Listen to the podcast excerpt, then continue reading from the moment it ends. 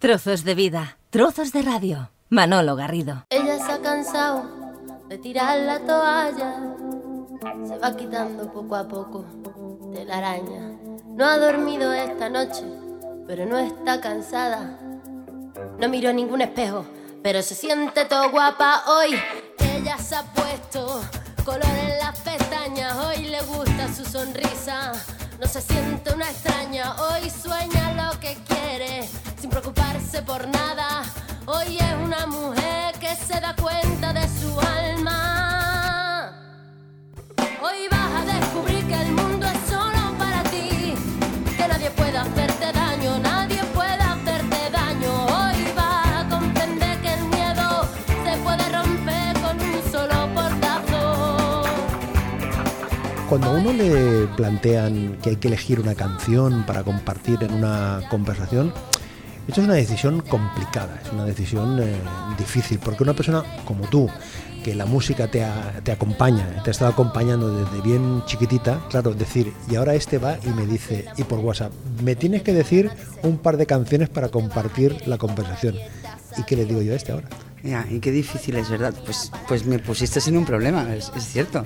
Me complicaste porque yo decía, bueno, ¿y ahora qué hago? Elijo la canción que más me gusta, la- el artista o artista que más me gusta, ese momento más especial de mi vida, lo que más me gusta lo de que me dedico, que es el flamenco, aquella con la que le puedo tirar dos dardos a quien más puedo tener manía en este momento, no sabes, y empiezas a... Bueno, estaba a punto de cambiártelo y al final he dicho, oye, ya está, estas dos fuera. ¿Por qué esta de bebé que, está, que nos está Bueno, acompañando? porque la de bebé es una. eh, ella es, una, es un tema que mi vida tuvo una marca. ¿Sí? Casi, casi que hasta ahora también, ¿sabes? Porque empiezas Mm. a, a salir de momentos difíciles y. Por las historias que relata, que te, te- te sientes ahí reflejada de alguna manera. Bueno, yo no sé si tú lo sabes, pero yo tuve un, un episodio de malos tratos en mi vida.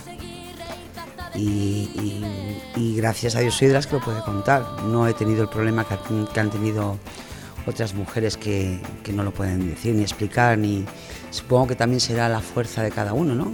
Y a mí pues me, no me di cuenta de todo un momento complicado que de ese que es el que le llaman psicológico y a mí nunca jamás me insultaron, pero bueno, llegó un momento en el que hubo un intento de maltrato y, a- eso fue lo que me hizo ver. Yo le doy gracias a Dios a ese, a ese- a ese empujón que me dieron, porque fue lo que me hizo reaccionar. Claro, luego te encuentras con una, una cantante, una mujer como Bebe, que, están, em, eh, que ha reflejado precisamente estas situaciones, que ha hecho historias como esta que estamos escu- escuchando de, ella, donde refleja estos momentos difíciles para cualquier persona, pero especialmente con las mujeres. ¿El hecho de ser una, una mujer quien cuenta estas cosas le da más credibilidad o es más fácil que una mujer sea más sensible y no sea un hombre el que, el que cante a estas situaciones que, que refleja? Yo creo que, que la credibilidad sería quizás mayor si la diera. la- una mujer explica lo que, lo que ella siente y las mujeres le entendemos, pero yo no sé si los hombres acaban de entender esa situación. Pero no solamente los hombres, las mujeres tampoco, ¿eh? Porque hay que verse en, esa, en, en ese en ese, en ese momento y en esa, en esa casa para pensar, cuando dicen, las, cuando dicen, ¿cómo puede ser que tú estés con un hombre que no te quiere, que te maltrata, que... Y tú- yo siempre digo, porque necesita ayuda psicológica. Y dices, el hecho de que lo cante una mujer lo ha- hace que se entienda mejor. No lo sé. Lo- eh, yo creo que es la persona que está escuchando detrás la que debería entenderlo. Yo creo que quien realmente lo entiende mejor es la persona que ha pasado por ahí. Quien está cantando, mm, nos está acompañando en, estas, eh, en este inicio de la conversación es Bebe y quien está hablando es Ana Márquez.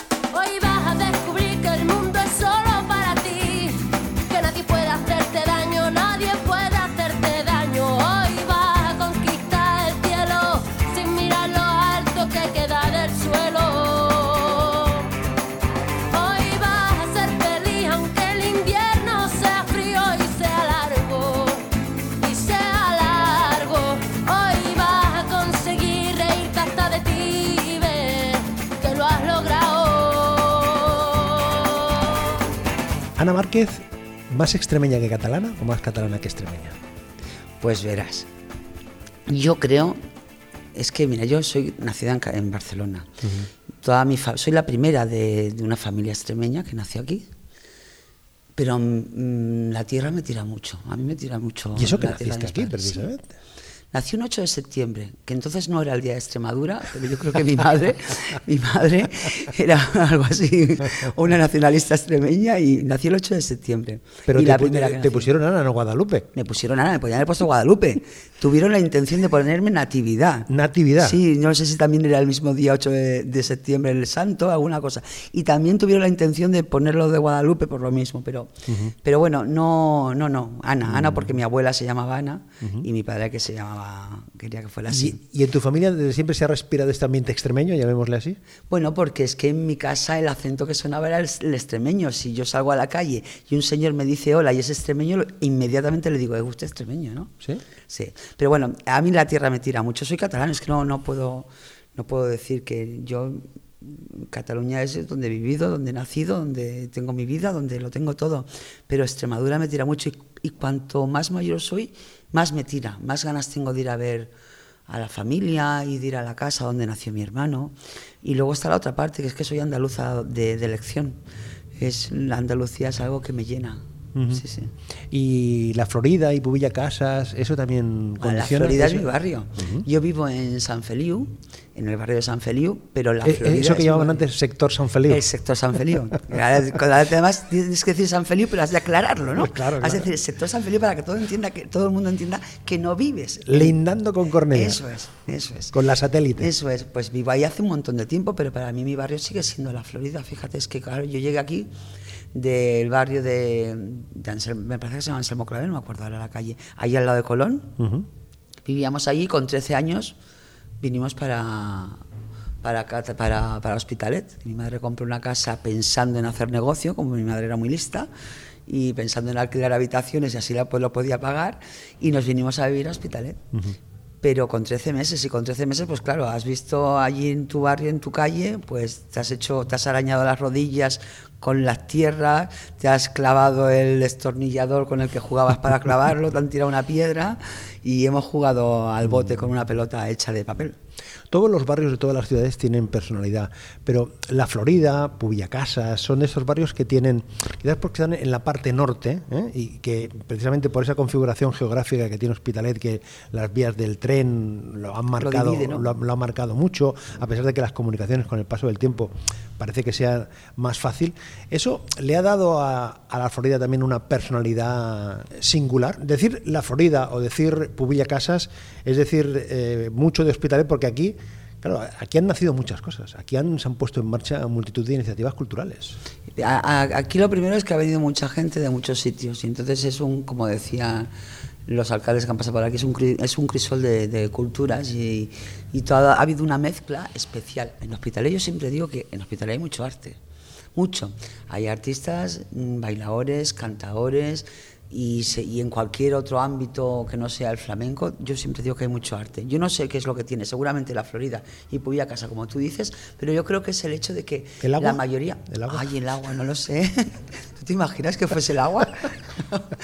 no lo sé. Pero yo creo que es porque esas han sido unos barrios donde han venido principalmente personas que, que venían de otros, de otros sitios de, pues de, o de Galicia o de Murcia Aragón, o de Aragón o de y aquí nos hemos juntado todos y eso pues nos hemos como te decía antes nos hemos desollado las rodillas jugando en la calle y, y haciendo el pino Oye, eh, ¿es, es verdad eso que cuentan por ahí, que eh, quien te acerca al mundo del baile es tu padre? Sí. Sí, bueno, la primera que se acerca soy yo porque me Sí. pongo a bailar delante de la tele, claro. Ya, ya, pero- quien me acerca es él, sí. ¿Pero por qué? Por- por- o sea, ¿qué, qué, qué motiva a tu padre? Pues este- fue, una, fue una cosa muy casual. A ver, él veía que su niña siempre delante de la televisión Te bailaba. ponías a bailar. Pero mi de- niña baila. ¿de todo? Lo que- sí, sí. Salía Rafael Acarra y te ponías a Ah, bailar. claro, iba- yo bailaba con el ballet Zoom. La ballet Zoom, ¿te acuerdas? La Pues juventud yo- baila. Yo era, yo era de esas niñas que se ponía a bailar delante de cuando juego con el ballet Zoom, yo les acompañaba. Ellos bailaban y yo hacía lo mismo.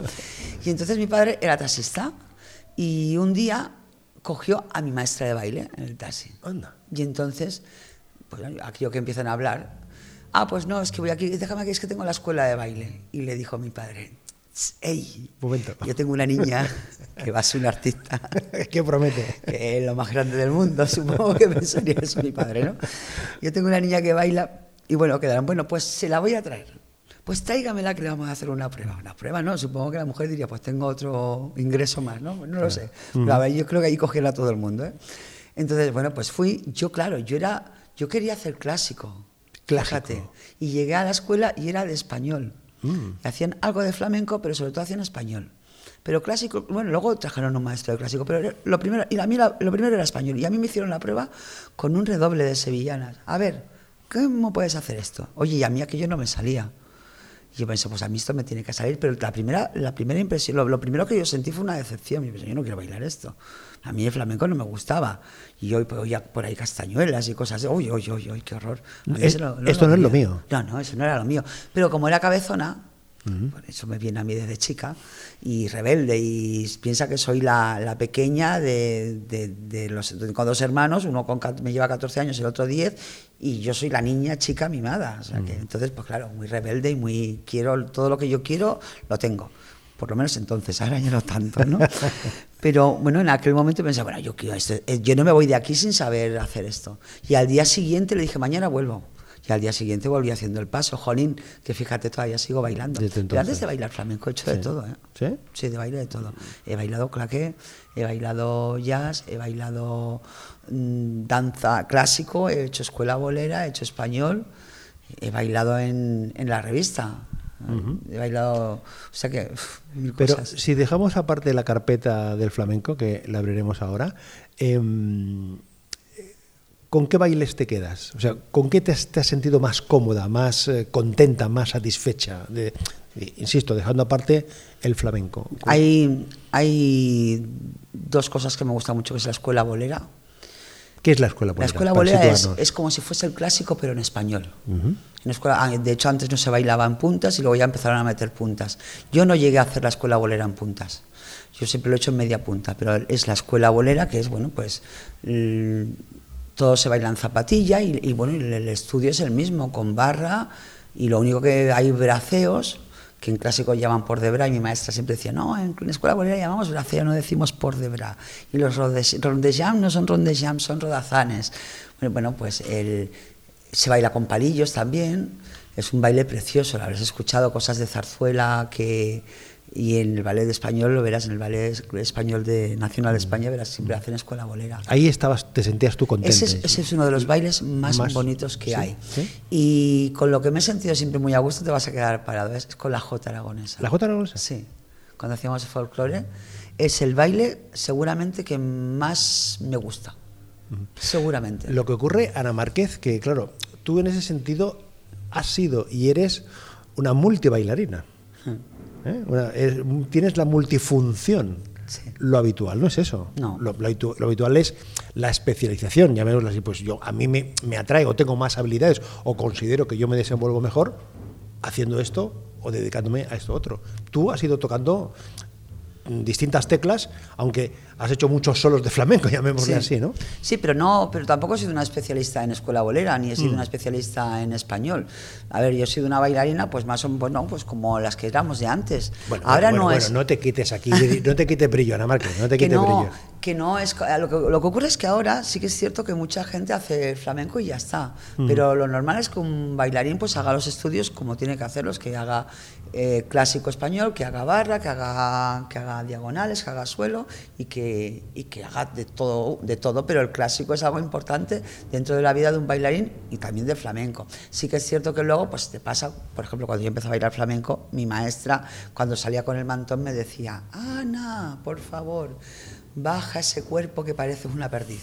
Porque claro, salía yo así muy de puntita, muy clásica, y yo, yo ahora me acuerdo, y tenía razón, parecía una perdiz, porque claro, con el mantón, andando de puntas, tiqui, tiqui, tiqui, tiqui, tiqui, tiqui, pues se podía ser- ahora sería horroroso, ¿no? Pues claro, cuando tú haces clásico y luego te metes en el flamenco, que en el flamenco rompemos muchas, muchas reglas, pues cuando vienes del clásico es difícil romper las reglas. Claro, tú estás ahí una parte de tu vida artística, allí eh, girando por el mundo con distintos eh, artistas, girando por distintos países, por Sí. distintos eh, territorios. Haciendo esas giras uno aprende, básicamente aprende de la vida, aparte de la profesión, aprendes cómo es el mundo, Aprendes cómo es el mundo, pero los artistas somos un poco tontos. un poco tonto. Sí, lo- aprendemos de... Hasta que no, no te han dado muchos palos, no, pero piensa que los artistas mm, que nos gusta el escenario y con el aplauso del público, es cierto, con eso nos basta. O sea, tú puedes tener muchos problemas, pero cuando sales a bailar y tienes el aplauso, tienes, sientes en, en- en la piel algo que, que te hace que se te olvide todo. Entonces es difícil, si te das cuenta, los artistas no son gente que suelen poner denuncias, no son, gente que suelen reivindicar sus derechos, son gente que si le dices haz 10 horas, hace 10 horas y da lo mismo, si le ponen una zancadilla, la saltan pero mañana vuelven a bailar o vuelven a estar en el escenario. Entonces sí, te, enseña, mira, te enseña a vivir la vida, es verdad que te da un recorrido importante porque es tener eh, 15 años, estar de noche trabajando en una sala o irte a a- al quinto pino, los superlativos del castellano, irte al quinto pino a bailar y estar sola y no estar con tu familia y con amigos solamente, hombre, pues es, te da luego eso, lo que hablábamos, una perspectiva para ver Un- las cosas. unas horas de vuelo tremendas. Claro, exacto, te da horas de vuelo. Sin embargo, luego, en lo personal y en lo que te pueda afectar a ti, y me refiero en cuanto a lo laboral o pues, hay cosas que no las acabas de ver. Te puede venir alguien y tomarte el pelo tranquilamente que no te enteras, ¿eh? Porque nosotros estamos, es, yo qué sé, yo pienso que los artistas estamos en una nube y, y seguimos con nuestros líos, con nuestro baile, con nuestra música. El con aplauso lo puede todo, el aplauso Sí, lo puede sí, todo. la música te da lo mismo luego todo lo demás. Sí, sí. Y A lo mejor va- yo he ido a actuar a algún sitio en el que luego me he encontrado que me pedían que alternara. Eh, que, es, mm, que además me, me- me cogió que no sabía ni qué hacer. Porque ¿Y cómo reaccionas ante eso, no? Claro, ¿cómo re- reaccionas ante eso? Yo me quedé... Porque decía, para eso no te preparas, no te Claro, preparan, ¿no? Yo acababa de actuar, me fui con mi compañera, este, eso era en Palma de Mallorca, íbamos con el Chacho. Ujú. Me fui a la barra. Con su a piano, ¿no? algo. Chacho con su piano. eso es. Nos fuimos a la barra a tomar algo y me dicen eh, un hombre, ¿quiere tomarse algo? Digo, no, gracias, porque ya nos vamos a ir. Ah, y entonces me dice la de la barra, no, te tienes que tomar algo. Digo, ¿cómo? Caramba. Yo tenía a lo mejor 18 años o no sé si llegaba, ¿eh? Y descubres un mundo ahí. Y yo pensé, no, yo pensé, ay, esto es como lo del alterne de aquella sala que había ahí en Barcelona, va a ser eso. Pero aquello de, va a ser eso, Va a ¿no? ser, va a ser. Va a ser eso. Va a ser, va a ser. Y yo luego, pero luego yo lloraba porque yo decía, a ver, no, no, te tienes que tomar algo, es igual, pero si yo no bebo, no, pero yo tú pides una copa de cava Y yo ya se la echo cobraremos al cliente. Y yo te echo gaseosa. Y yo me quedé, y yo, bueno, de ahí salí llorando, Chacho se puso en su sitio y dijo, no, estas niñas vienen aquí a bailar y no vienen a hacer otra cosa, ¿vale? Pero bueno, aquello fue para mí un, un shock, pensé, vamos. En este mundo de la farándula, dices tú que estabas con una compañera, eh, los Con lazos... Pili, voy a decir, se llama Pili, Pili la jerezana. Pili la con ella. eh, se establecen complicidades eh, profundas, me refiero de Sí. complicidad para compartir, pues Sí. eso, intimidades, Sí. problemas, dificultades, alegrías. Sí, sí, fíjate, con Pili. Con Pili hemos compartido muchísimas cosas. Con Pili, pobrecita, su padre tuvo un accidente grave cuando estábamos en, en Castellón. Entonces te da tiempo a compartir muchas cosas. Aunque no ocurran cosas, aunque no ocurra nada, pues claro, es tu, son tus compañeros, son tus amigos. Con ellos hablas, con ellos estás viviendo, con ellos eh, pasas el, o estás en el autocar o en el hotel. O en, es que son muchas horas las que estamos juntos. Oye, ¿y los artistas esos consagrados con los que, con los que has estado tra- trabajando son mm, más consagrados que artistas o más consagrados que personas? ¿O hay yo, de todo? Yo creo que hay de todo. Hay de todo, ¿no? Pero mm, eh, si hacemos un- una visión así general, General. son más personas. Son más personas. Sí. Si yo, por ejemplo, te voy a poner un ejemplo, Mari Pérez. Mari Pérez era, mm, bueno, para mí una gran persona y muy, muy cercana y recuerdo que se ponía a hacer punto. Ella me enseñó muchas cosas. Yo aprendí a jugar, a jugar al solitario con Mari Pérez. Cuando regresabas de, de esas giras, mm, ¿en tu familia cómo se veía tu artisteo? O sea, Con mi padre de fábula, Sí. con mi madre no tan bien, y con mis hermanos, pues bueno, la niña que hace lo que quiere. Eso era así. Mi madre no estaba muy conforme, pero bueno, pues ya está. Ya le hubiera gustado que hubiera sido una chica de provecho. ¿no? una chica de provecho. Digo, yo no lo sé. Aquello de ser artista era un poco. Pero bueno, mi padre me llevaba, mi padre me traía. Cuando yo llegaba y me dejaba en el autocar, y estaba mi padre normalmente buscándome. Me recogía, me recogía Pero tampoco tu madre te reprochaba el que no, te dedicases a eso, ¿no? No, no. Bueno, pues bailaba, pues ya está. De vez en cuando decía, ah, es que nada más que el baile Mm. y los estudios y qué, esto, y... pero no. Trozos de vida, Trozos de radio.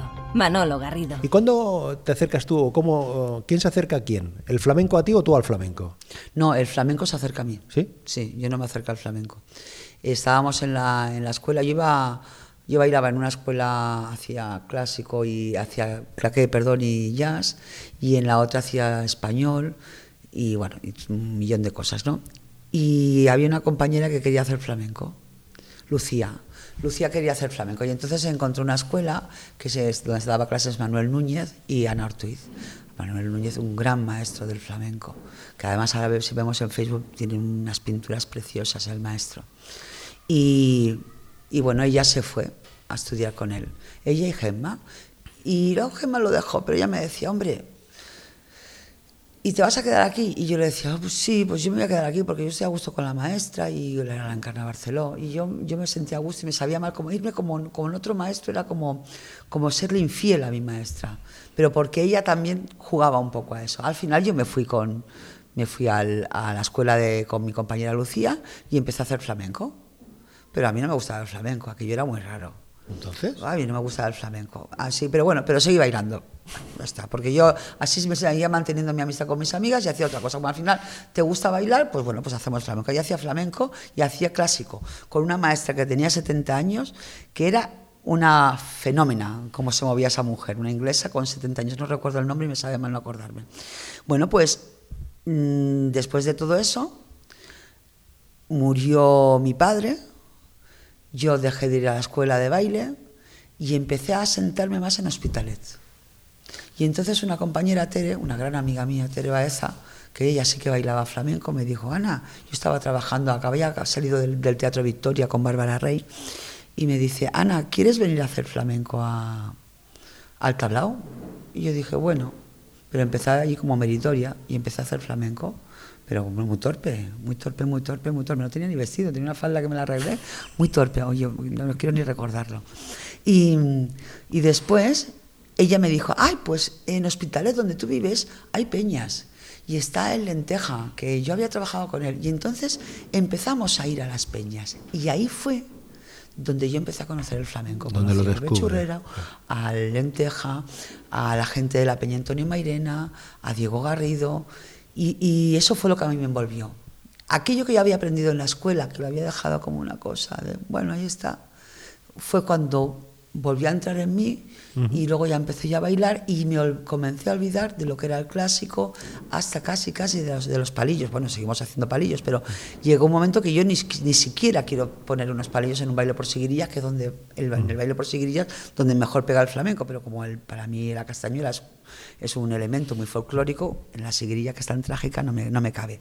Pero me, me volví tan flamenca que fíjate lo que son las cosas que Lucía me dice, yo que era la flamenca he acabado haciendo toples en el, en el teatro, en la revista, y llena de plumas, y tú que eras la que hacía, yo no llegué a hacer toples, pero sí que salí con plumas y con tanga, eso sí, yo que hacía revista, he sido la que ha acabado haciendo flamenco, fíjate. te atrapó Ah. el flamenco. Ajá, Sí, sí. Te atrapó. ¿Y eso, eso mm, te condicionó todo ya? Sí, ¿Tu carrera profesional? Sí. Totalmente, ¿no? Sí, porque además comencé a dar clases de baile. ¿Y, ¿Y cómo se pasa de aprender, de mostrar a enseñar? Pues eh, también vino de casualidad, ¿eh? Hombre, que yo tengo una niña que quiero que la enseñes. Bueno, pues venga, empezamos. Claro, no es lo mismo ahora cuando hay gente aquí que da clases de baile que no tienen conocimientos que las que venimos de la escuela antigua, que tenemos en horas, horas de baile las que no te puedes imaginar. Bueno, hemos hecho de todo, ¿no? Y, claro, tenemos una formación bastante importante. Y bueno, pues empiezas a dar clases de baile y te das cuenta que eso te lo es divertido que te lo pasas bien, que además no tienes que darte los viajes, ir con la maleta para arriba y para abajo, y además no te pierdes la boda de tu primo, a mí eso me sentó muy mal. Perderme la boda de mi primo o perderme unas navidades. Yo estaba en Suiza una noche vieja, vestida de flamenca, con la nieve fuera y los zapatos, llamando a mi madre para decirle feliz año nuevo. Eso duele. Y el hecho de dar clase a mí, yo decía, "Uf, a mí esto me, me gusta, ¿eh? Iba haciendo salidas, porque como en el fondo tú eres artista, pues claro, el aplauso no lo tienes. Necesitas tomar una dosis de aquello.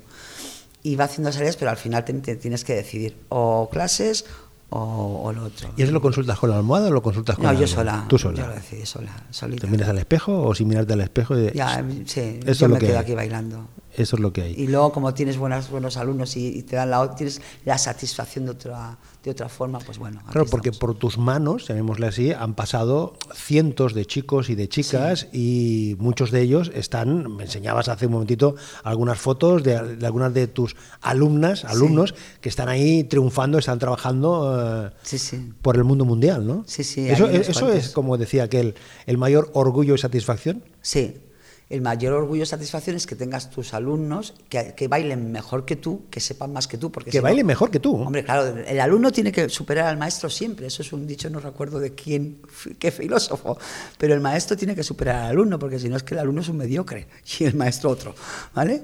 Pero si el, si el alumno no es capaz de superar al, al- al maestro, es que es tonto del bote. Vamos. Porque claro, yo se lo digo a ellos, ahora cuando vienen los niños chicos, les digo, a ver, yo he aprendido en una escuela y mi maestra me ha enseñado a mí lo que ella aprendió en su escuela, lo que ella ha adquirido por sí misma y, lo que le ha dado la vida, lo que ella ha aportado de sí misma también al baile. Y todo eso ella me lo enseña.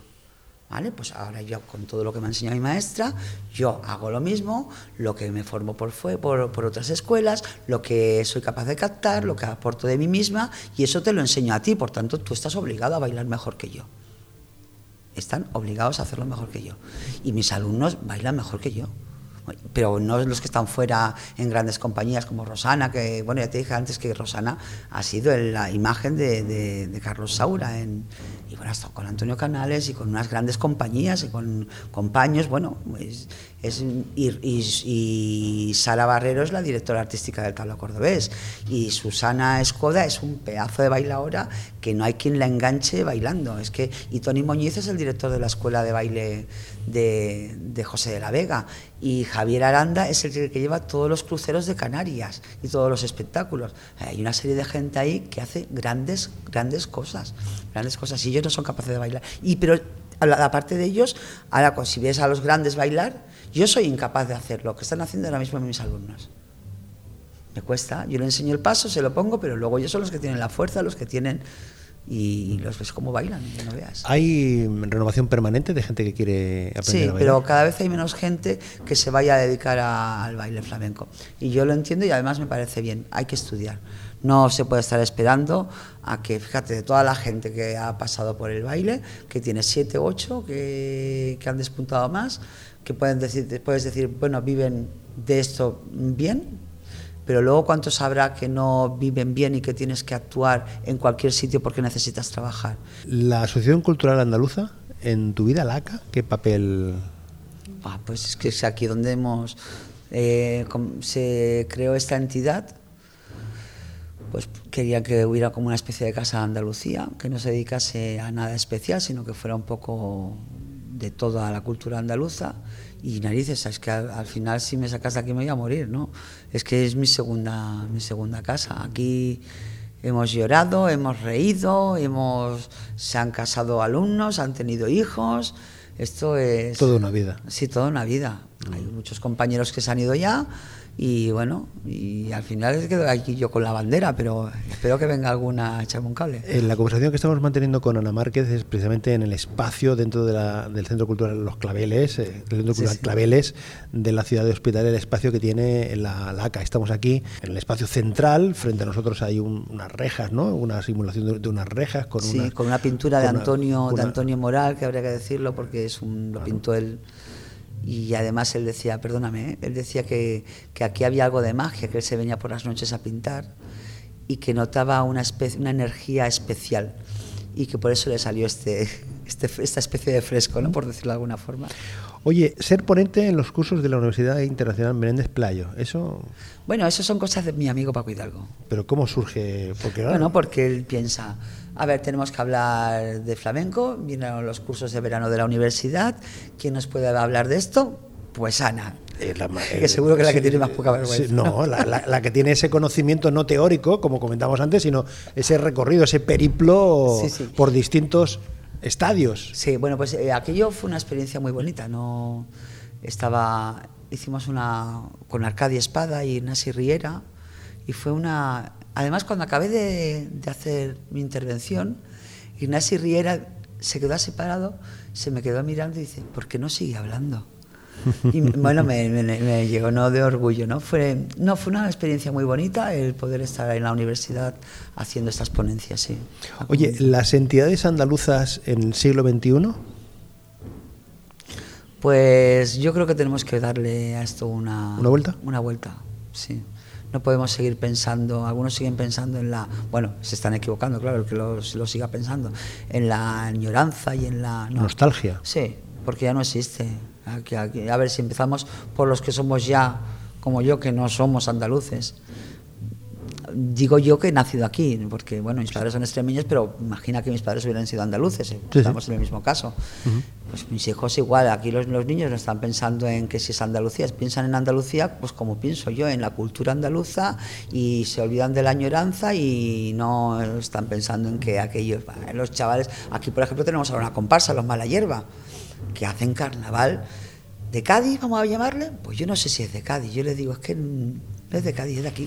Pero en esta Cataluña del siglo XXI eh, es una Cataluña inclusiva, contando ah. con todo, con, o sea, con todos esos matices de personas que han venido de otros lugares, que sus padres o sus abuelos han venido de otros, de otros lugares. Este es uno de los retos, ¿no? O sea, es decir, cómo, cómo se cómo se junta todo esto, ¿no? O sea, cómo, cómo, cómo, cómo le vamos dando forma. A, al, al convivir y al hacer y al pues yo creo que de una forma muy natural, ¿no? no lo que está ocurriendo ahora uh -huh. es lo que no esperaríamos nunca, ¿no? Esta especie de, de, revuelo que ha pasado, que la gente se está posicionando en sitios donde no estaba nunca antes. ¿Te preocupa, te inquieta? A mí esto me ha preocupado mucho. El, si estamos hablando de lo del procés, sí, sí. a mí me ha preocupado mucho. Bueno, he llegado a no dormir. Con eso te lo digo todo. Aquello que decían de estar rumiando, uh -huh. de lo que decían de los psicólogos y, y esas, pues a mí me ha ocurrido he tenido que desconectar porque ha habido un momento en el que me tenía muy, muy preocupada y además muy enfadada. Y, pero en algún momento sí que me he sentido acongojada por esto, por, por las cosas que escuchaba y que no, no, las podía aceptar narices, porque es que hemos estado aquí viviendo. Yo he nacido aquí, yo no he tenido ningún problema nunca jamás en la vida y ahora de repente empiezan a venir problemas.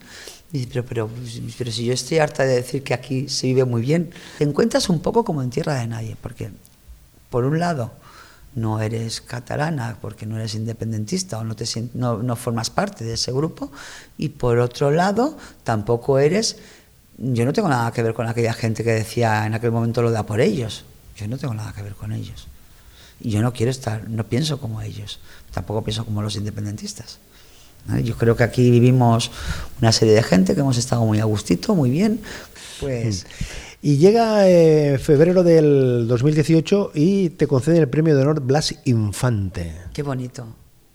Como una niña chica, Manuel. Sí, ha sido. Lo del premio Blas Infante ha sido algo muy bonito. Yo creo que soy, de, además, la, la, primera mujer a la que se lo han dado. Verás, este es un premio que, que yo no hubiera imaginado jamás en la vida. Porque es el premio, a ver, que no es un premio Nobel, ¿vale? Pero para mí me hace una ilusión tremenda, pero es el premio de tu ciudad, que te da la gente que está a tu lado. Y tú, ya que me conoces, sabes que soy una pejiguera de mucho cuidado y me peleo con todo el mundo.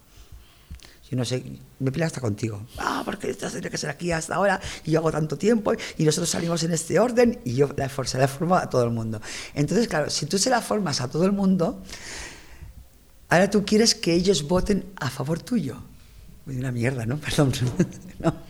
Bueno, pues ¿qué ocurrió? Pues eso que, que hicieron la propuesta, yo jamás pensé que me iban a proponer mucho menos ganar.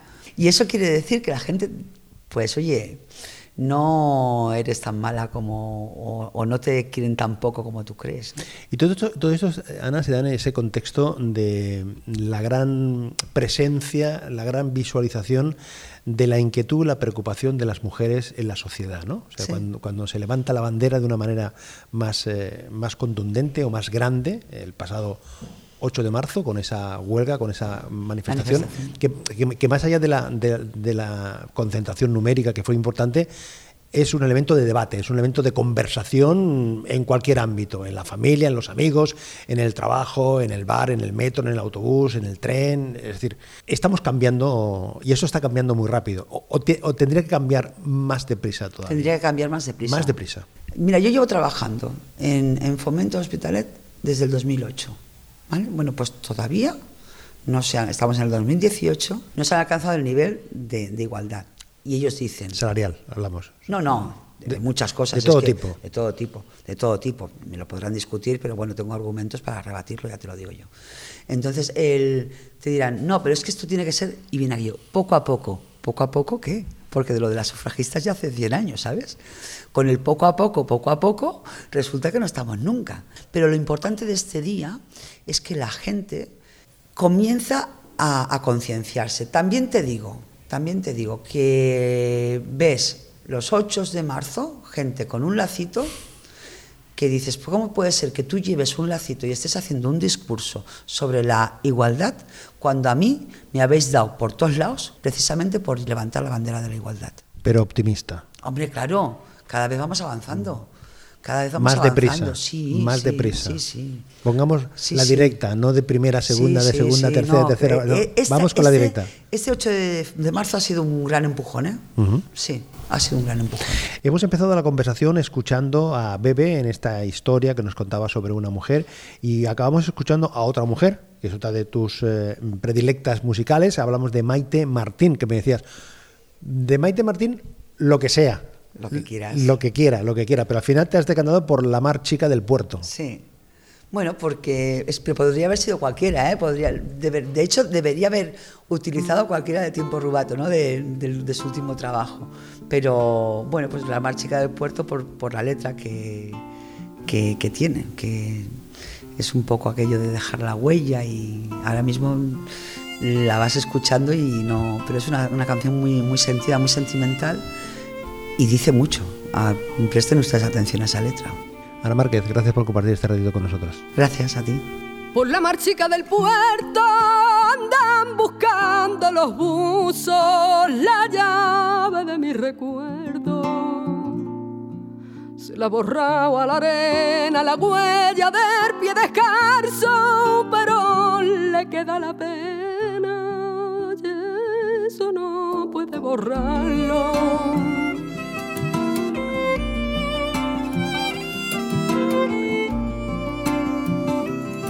Por la marchica del puerto, el agua que era antes clara se está cansando de serlo. A la sombra de una barca me quiero tumbar un día y echarme todo a las pardas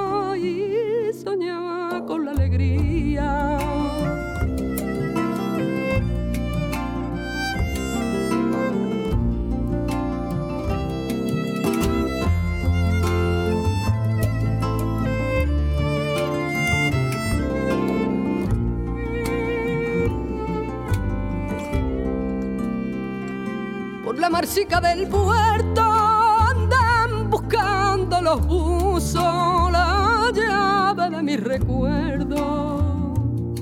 Se la ha borrado a la arena la huella del pie descalzo, pero le queda la pena y eso no puede borrarlo. Por la marchica del puerto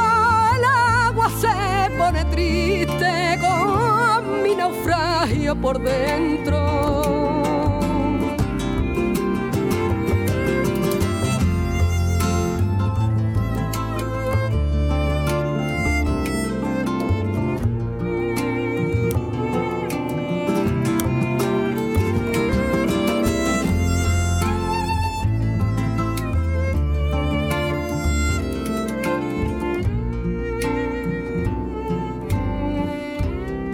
Trozos de vida, trozos de radio. Un placer acompañarte.